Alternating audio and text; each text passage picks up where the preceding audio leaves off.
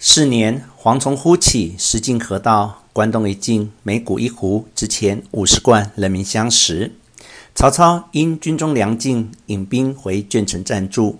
吕布亦引兵出屯山阳救时，因此二处权且罢兵。却说陶谦在徐州时年已六十三岁，忽然染病，堪堪沉重，请糜竺陈登议事。主曰：“曹兵之去，只为吕布。”袭兖州故也。今因遂荒罢兵，来春必又至矣。辅军两番欲让位与刘玄德，使辅军上强健，故玄德不肯受。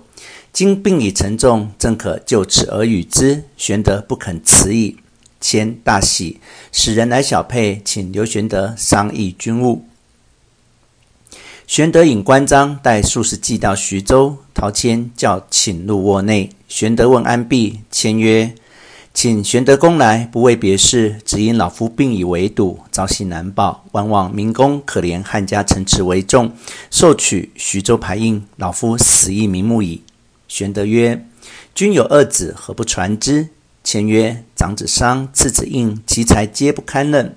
老夫死后，有望明公教诲，切勿令掌州事。”玄德曰：“备一生安能当此大任？”谦曰：“谋举一人，可为公辅。”系北海人，姓孙，名虔，字公佑。此人可使为从事。又谓糜竺曰：“刘公当是人杰，汝当善事之。”玄德终是推脱。陶谦以手指心而死。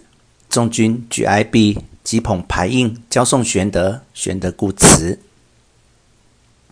次日，徐州百姓拥挤府前拜哭。刘使君若不临此郡，我等皆不能安身矣。关张二公亦再三相劝，玄德乃许全领徐州事，使孙乾、糜竺为辅，陈登为幕官，进取小沛军马入城，出榜安民，一面安排丧事。玄德与大小军士进阶挂孝，大设祭奠，祭毕，葬于黄河之源，将陶谦仪表升奏朝廷。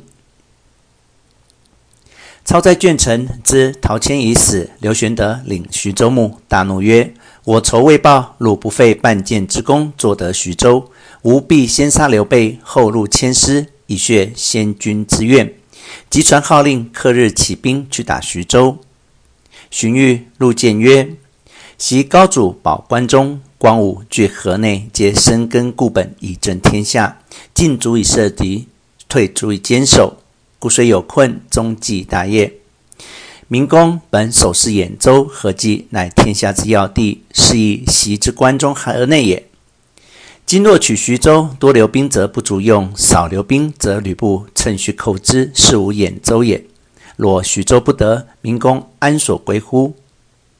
今陶谦虽死，亦有刘备守徐州之民，既已服备，必助备死战。明公弃兖州而取徐州，是弃大而就小，去本而求末，以安而易为也。愿熟思之。操曰：“今岁荒乏粮，军士坐守于此，终非良策。”语曰：“不如东掠成地，使军就时入南郢州。黄巾余党何仪、黄绍等劫掠州郡，多有金帛粮食，此等贼徒又容易破。”破而取其粮，以养三军。朝廷喜，百姓悦，乃顺天之事也。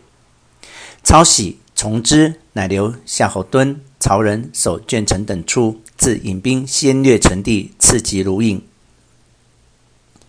黄巾、何仪、黄绍知曹兵到，引众来迎，会于阳山。时贼兵虽众，都是虎群狗党，并无队伍行列。曹令强弓硬弩射住，令典韦出马。何仪令副元帅出战，不三合，被典韦一戟刺于马下。操引众乘势赶过阳山下寨。次日，黄绍自引军来，正原处，一将步行出战，头裹黄巾，身披绿袄，手提铁棒，大叫：“我乃劫天夜叉何曼也！谁敢与我私斗？”曹洪见了，大喝一声，飞身下马，提刀步出。两下向阵前厮杀，四五十回合，胜负不分。曹洪诈败而走，何曼赶来，洪用拖刀被砍计，转身一跳，砍中何曼，再复一刀杀死。李典趁势飞马直入贼阵，黄绍不及提备，被李典生擒活捉过来。曹兵掩杀贼众，搏其金帛粮粟无数。何以四姑引数百骑奔走葛波？阵行之间，山背后撞出一军。围头一个壮士，身长八尺，腰大十围，手提大刀，截住去路。何以挺枪出营，只一合，被那壮士活挟过去。余众卓忙，皆下马受俘，被壮士尽驱入葛坡屋中。